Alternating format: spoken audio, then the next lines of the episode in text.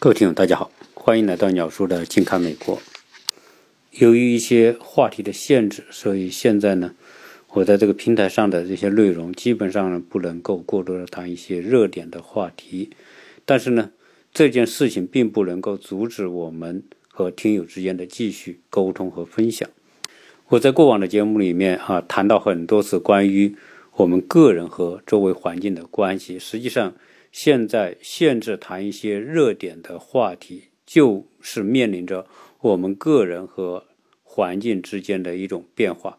不管我们啊平时做多大的努力，或者自认为自己的节目做得多好，但是在环境面前，它随时可以改变规则，或者是改变方向。那作为我们个人来说，啊，首先应该做的就是适应这种改变。当环境需要我们趋的时候，我们就应该做出这样一种转变。那我们随时保持一种柔性。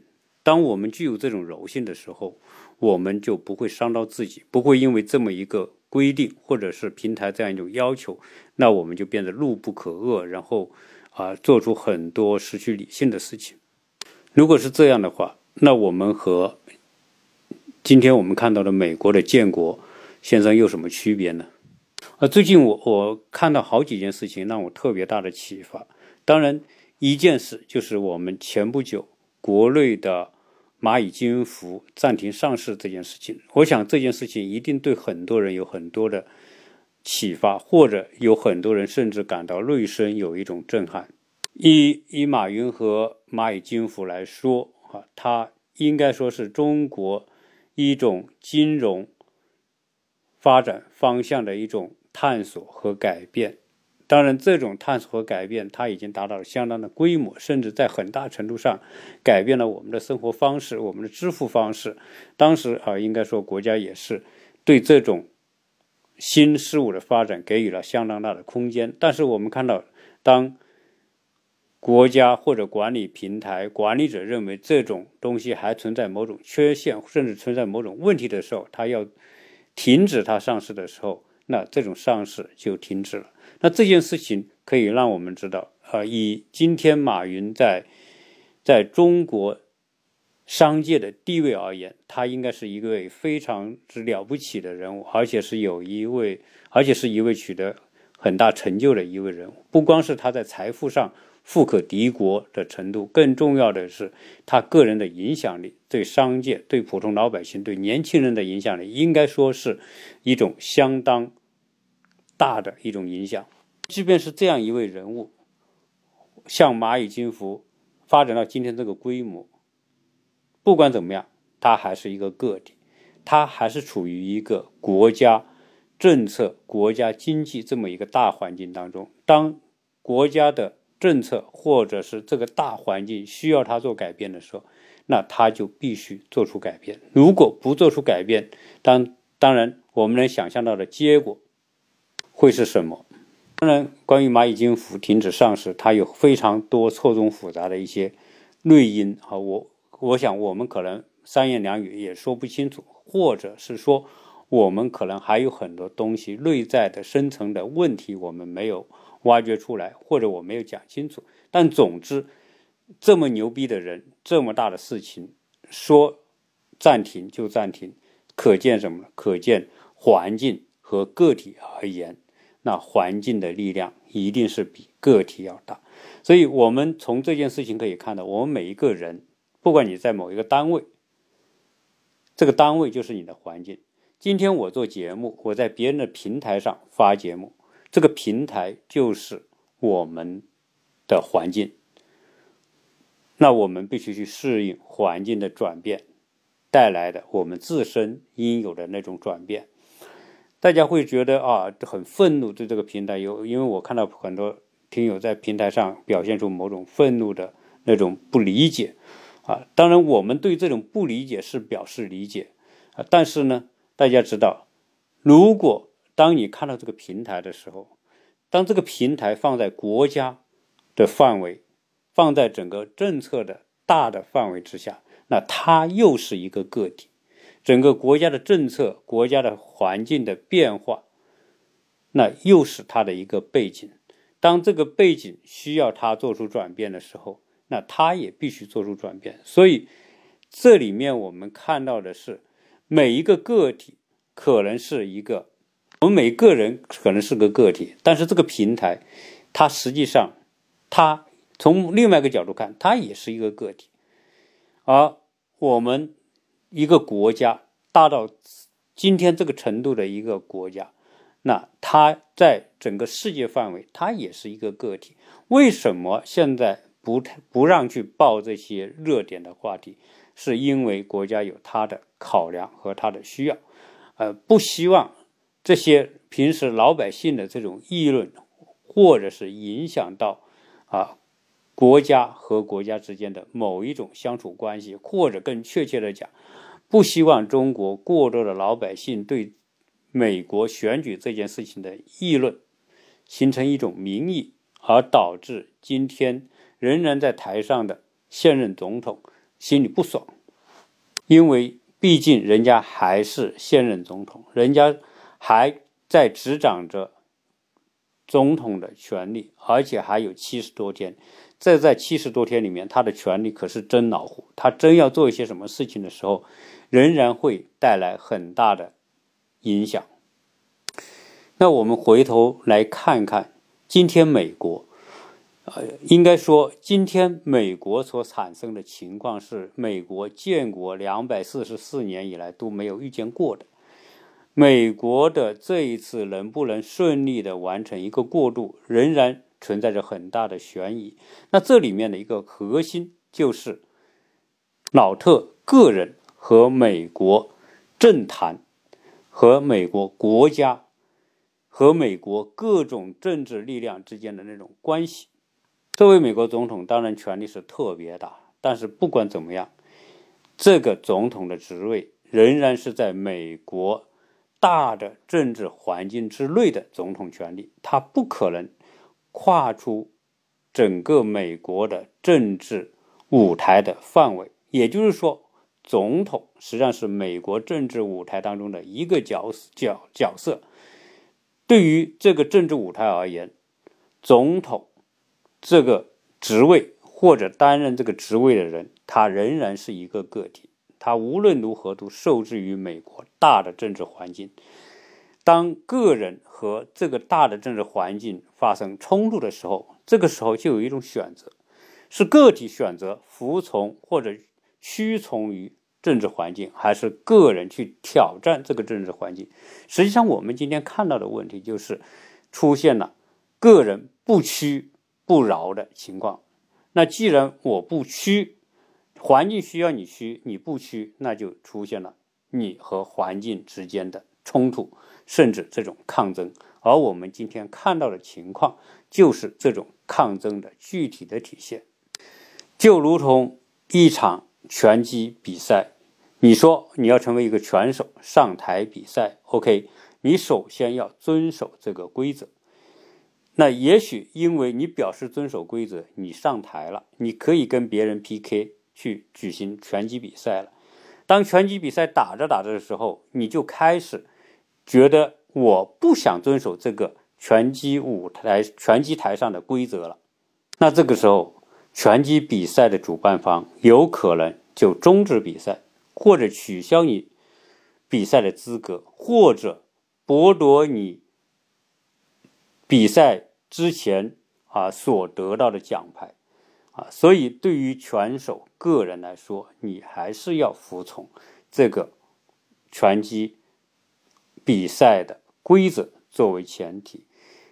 所以，我。我们在看今天的美国的时候，你会发现一件特别有事的趣的事情：世界上任何国家啊，你处在任何的环境当中，或者你处于，比如说啊，以今天的这个老特，他人家商人出身，对吧？人家熟悉商场的各种规则，在商场上还做得很出色、很好，成为啊著名的地产商啊。说明什么呢？说明他在过去的商业舞台上，他理解商业规则，遵守商业规则。那他可以失败，他还可以再次东山再起。也可能由于在商场上打拼的时间太久，所以在他的思想意识观念里面，更多的就是那种商业规则。在商业规则里面，最高的目标就是获得更多的利益，所以利益考量成为一个商人的首要标准。因此，我们看到，呃，老特将商场上的很多的做事风格带到了做总统这么一个角色，啊，这种转变会特别有意思。比本来人家大部分时间都在一条轨道，就是商业这条轨道上运作，啊，但是突然有一天人家跳轨了，从商业轨道跳到了政治轨道，但是在他的思想意识观念里面。更多的还是商业的那一套的逻辑，因此他将商业的那套逻辑放到了政治这条轨道上。我们就看到，当他在政治这条轨道上来运用商业的规则做事情的时候，我们发现这个政治轨道上的很多事情就出现了乱套的情况。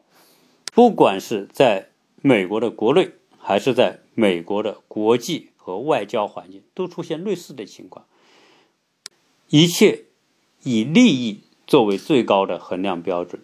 当然，除了他用商业的逻辑、规则、意识来管理国家之外，还有一个更加不同的地方，就是作为一个商人而言，或者是作为一个很有个性、很有风格的商人，那他个人的性格又运用到了。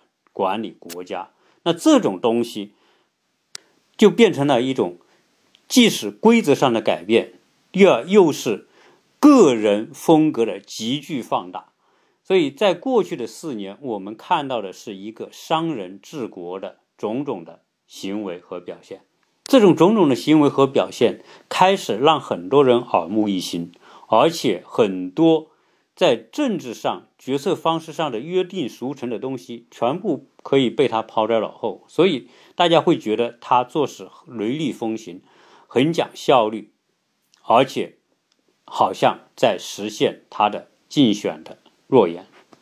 但是随着这种事情的演变，随着国与国之间关系，随着贸易战的兴起，随着国内大量的。啊，前任的那些政治遗产被废除，以及美国和许多国家和国际组织签订的条约的被退群，结果很多人发现，原来从商业轨道跳到政治这个轨道上的这个不是一个一般的角色，而是一只冲进瓷器店的公牛。当公牛用公牛的逻辑来对待瓷器店的时候，这些娇嫩的瓷器店很快就被冲击的七零八落。而在这这些每一个瓷器都牵涉到一个利益的相关方，因此公牛在瓷器店里跳舞的时候，伤及到了这个瓷器店里面的诸多的利益相关方。结果，例外利益相关方大家一看这种情况失控了啊！一旦失控，整个瓷器店就可能就完蛋了。可能很 很难保留到，呃呃一件很好的瓷器下来，所以这个瓷器店的老板们或者这些后台的投资者们觉得不行了，这头公牛再也不能在瓷器店里跳舞了。所以我们看到，在瓷器店里，公牛是个个体，瓷器店是他的环境。公牛和瓷器店这个环境进行对抗的时候，我们发现所有的。瓷器店的投资人都开始要用绳子捆住这头公牛，所以这也就是我们为什么今天可以看得到的老特在美国当下的情况是如此的孤独啊！他已经成了一个孤胆英雄，而且他很多时候所展现出来的是一种悲情，说我全心全意要为美国人民做事，但是为什么？美国人民有那么多人不理解我，对吧？为什么还有很多地方啊选选民或者大家不支持我啊？同时，他更加愤怒的是，所以我们今天啊仍然可以看一些他的一些推特。当我们看到这些推特的时候，我们发现啊，他内心的困闷和苦楚，而且这种从推特里发出的那些内容，就犹如这个被绳子诸多绳子捆着的这条这这头公牛发出了某一种的呐喊，也可能是哀嚎，也可能是不满，也可能是愤怒。所以这里面我们再次看到了个体和环境之间。个体如果要跟环境发生积聚的激烈的对抗的时候，啊，大概率个体还是要输给环境啊。所以我们今天看到所有这些媒体，所有的有巨大影响力的主流媒体，不管它是多左或者怎么样，基本上都没有人帮助他。因为这些媒体都是瓷器店利益的相关方，你打坏了这些瓷器，就是伤害到了这些媒体的利益。你也会看到，他的原来同党的很多的核心人物也都不支持他。我们看到美国的这些投资界的人，美国的新兴产业的。科技资本、科技巨头都不支持他，所以在今天这样一个环境之下，所有这些因素都构成了他执政的这个环境。作为总统这样一个角色，虽然拥有很大的权力，但是他还是受制于种种的看不见的那些绳子。这些绳子，他会以他的方式在发挥作用。那过去为什么没有这种情况？在过去两百多年里面，由于这个总统这个个体多半出生于政治环境，在多年的几十年的政治的历练当中，懂得了什么叫政治的规矩，而这些人已经自觉不自觉的可以遵守这些政治规矩游戏的规则。正因为这样，这些绳子。那个时候，这个绳子仍然存在。由于这些他的前任们遵守这些规则，所以这些规则从某个角度成为他的保护者，甚至成为他的帮助者。那今天我们知道，老特在美国呢，仍然是走着农村试图去包围城市这条路，但是他可知道，美国可是一个和我们所认知的农村包围城市不一样的环境，他能不能把城市包围得了，还很难说。毕竟在美国，农村地方虽然很大，你看到的是红彤彤的一片，但是农村的人口实在太少。美国的农业人口几乎不只有百分之二左右，再加上其他的生活在农村的人，可能也就是美国人口的百分之几。以如此少的力量，那。它还显示出它的不足。虽然加上一些铁锈地区的工人啊，有可能是他的支持者，但毕竟来说，那属于没落的一群人。我想看今天美国的这些事情，如果你的小孩正在看这些事情，关注这些事情，那我觉得要从这个角度让他去认知一件事情。本质上来说，今天美国的热点我们不能直接谈，但是仍然可以看出很多门道。当你和你的小孩来探讨这个门道的时候，久而久之，他会形成一种意识：我们个体如何与我们的环境发生关系，如何去相处，如何去借环境的力，而不是对抗环境，最后导致环境来打击和束缚自己。我我们讲啊，这种事情，讲到美国今天的总统的处境，啊，都可以把这样一个道理放在这里。当然，如果我们要放在一个更大的范围来看，啊，无时无刻不是这样一种状态。我们就要看今天的这个天体、宇宙，实际上它都是一个道理。我们生活的这个地球，只是我们天体、宇宙、天体当中的。极少极小的一个角色，甚至就是一个尘埃或者一粒沙子的角色，它必须服从它必然是服从在太阳系的这样一个天体体系的运运转规律，而太阳系要遵守整个银河系的这种天体之间的这种背景、这种环境和关系啊。那那你只能是遵照现有的这种轨道关系去运转，你不可能脱离这有这种环境去存在。而太阳系。在整个银河系里面，又是一个极小极小的角色。银河系在整个宇宙当中，也只是星系的一部分而已。所以，当我们无限放大的看整个天体宇宙的时候，你发现仍然是一个个体和环境的关系。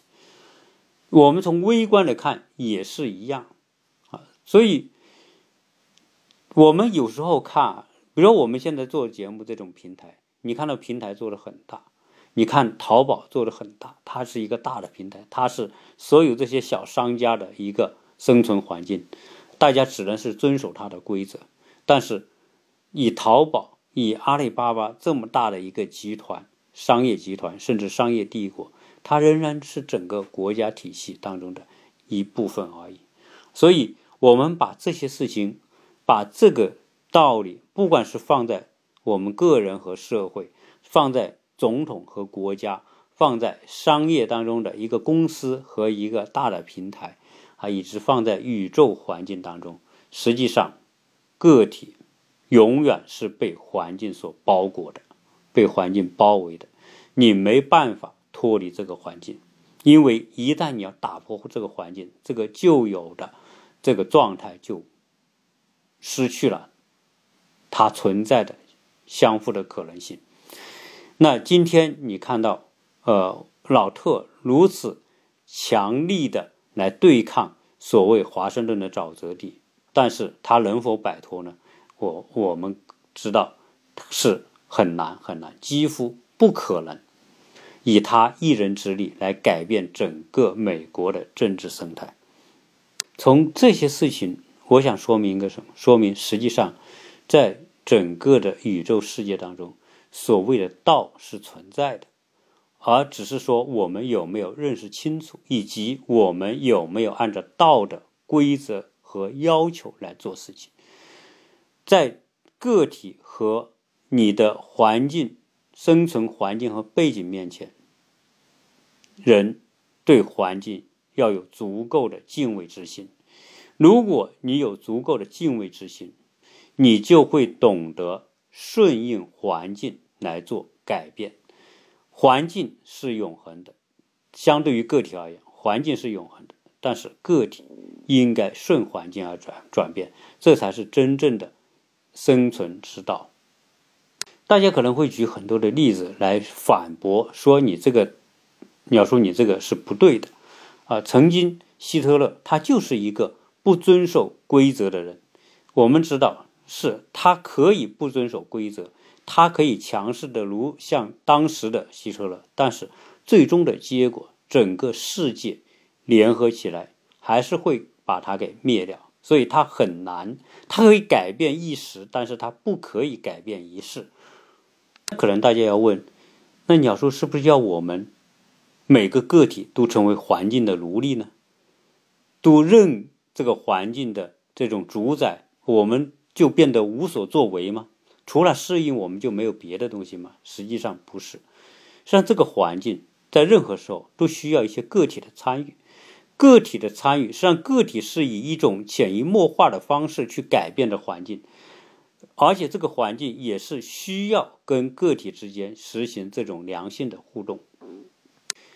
个体对环境的改变有它的规律和逻辑。如果你遵循这种规律和逻辑，个体就能够参与去改变这些规则，适用利用环境所提供的空间、提供的条件，去跟环境进行互动，慢慢的去做改变。比如说，我们知道淘宝和支付宝这种模式，最初在社会有需要的时候，在市场有需要需要的时候，它就出现了。而且它以一个呃相互互动的方式和这种环境进行的某一种的结合，甚至某一种的相互促进。我们知道，当初的这个支付宝也是这种方式，它实际上是起到了这种银行的某一种功能。所以当初他讲，如果银行不改变，我们就改变银行。这个话说人听起来很大，但事实上来说，当时的市场确实给了他这样的机会，所以让支付宝变成一个后来的蚂蚁这么一种金融模式。因此，对于一些有使命感。想要有作为的个体，如何去利用环境？我认为是一件特别啊有趣的、充满着智慧的某一种存在方式。呃，其中有一句话，我叫什么？叫我们改变我们能够改变的，同时我们应该去接纳我们不能改变的现实。所以，对于很多现实而言，你要去进行分析和判断。如果整个社会真的需要这种东西，那那你去做出这种改变，你会得到整个社会的认可。那这就是说，你在借助的环境给你创造的条件。对于我们的听友而言，实际上有很多都是关注自己孩子的成长。实际上，我们的孩子就面临这样一个问题。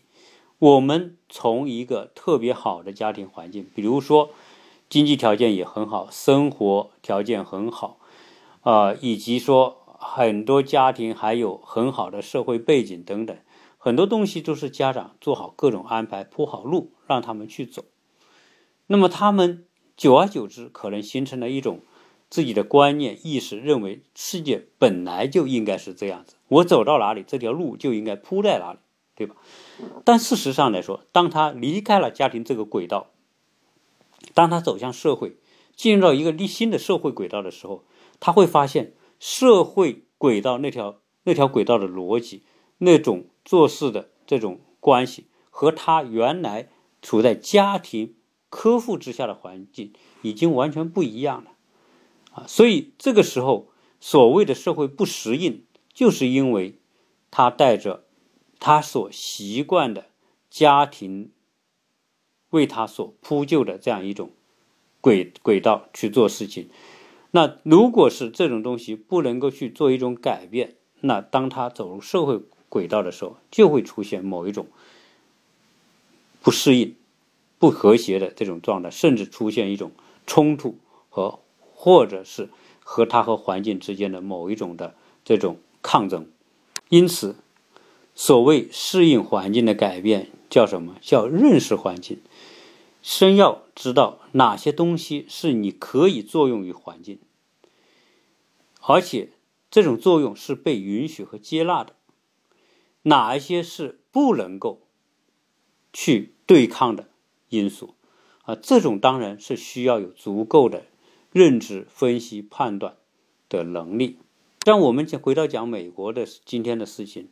如果我们说，但凡在台上的这一位，他能够遵循政治的轨轨迹的轨道的这样一个环境，他能够自愿来改变自己，实际上他应该不会处于今天这么难的一个境地。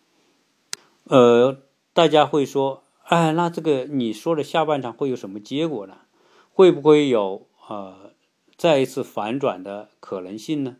啊，那我想跟大家讲，这场拳击比赛的下半场打也好，不打也好，实际上结果结局基本上已经定了，而且这个这场拳击比赛要翻案的机会和可能性。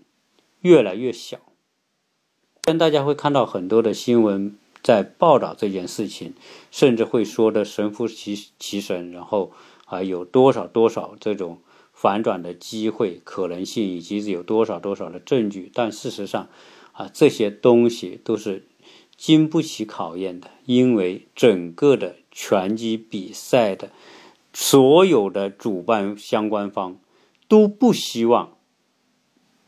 这位输家变成赢家，如果是大家这个比赛的主办方都不希望这个输家变成赢家。大家想想，这个输家还有没有机会变成赢家？这个逻辑就是这样。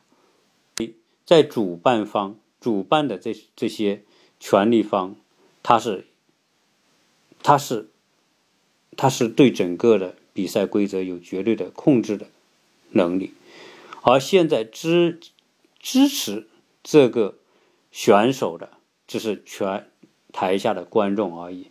台下的观众能不能够改变主办方的比赛规则？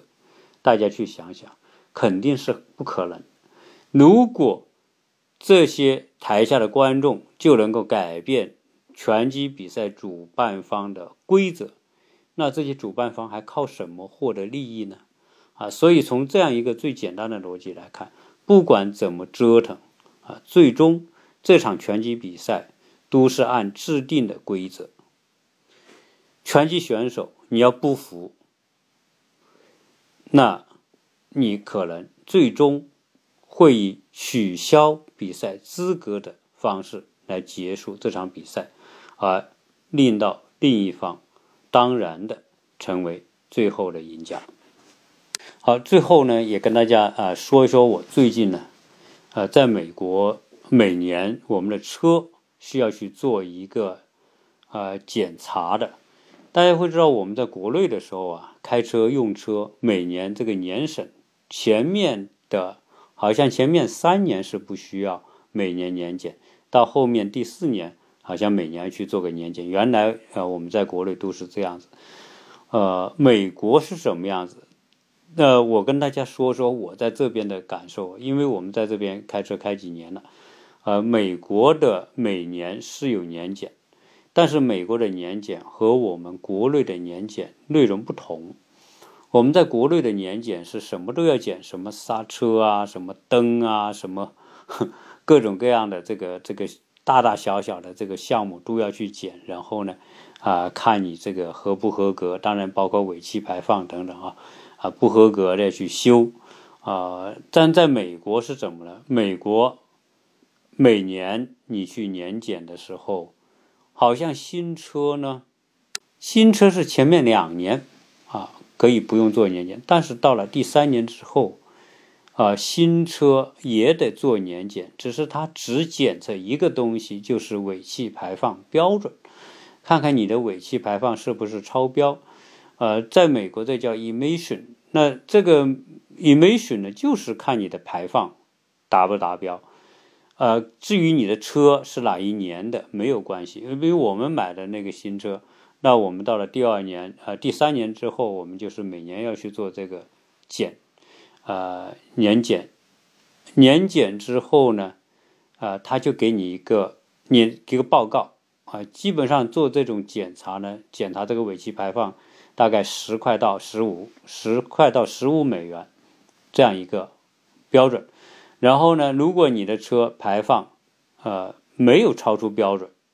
他就给你一个通过的一个一个报告，然后你拿着这个报告，拿着你的驾照，就去美国有一个啊驾呃机动车管理办公室啊，那相当于我们国内的车管所，然后我们就去车管所呃拿这个报告拿驾照去，你说我要做做年检啊做审查，那他就会给你很快的啊。因为他的这个做车检的这个这个检测点的电脑系统和车管所是连通的，然后你拿着报告去哦，他只要上网一确认你这个报告和车管所的系统上的内容是一致的，那他就给你打印一张东西，这一张东西呢就是个小标贴，这个小标贴呢它每年不一样。贴在这个车牌的一个角上面，呃，那如果你你办好了这个，基本上在车管所呢，就是付二十块钱一辆车，所以在美国每年这个车做一个年检，大概就是花三十五三十到三十五美元的费用啊，这就是美国的年检。然后你拿这个他给你的一个小标贴，贴在那个车牌的一个角上。那警察看什么呢？警察就看，因为它每年的颜色不同啊，可能去年是黄色的，今年是蓝色的。那警察呢，他只要一看，哎，你这个车怎么今年是蓝色，怎么还是贴个黄色的呢？他就知道你没去做这个尾气的这个检查。那那这个时候呢，只要过期，警察只要看到，他就可以把你拦下来。对于这个，对于警察来说，那就很容易辨识了。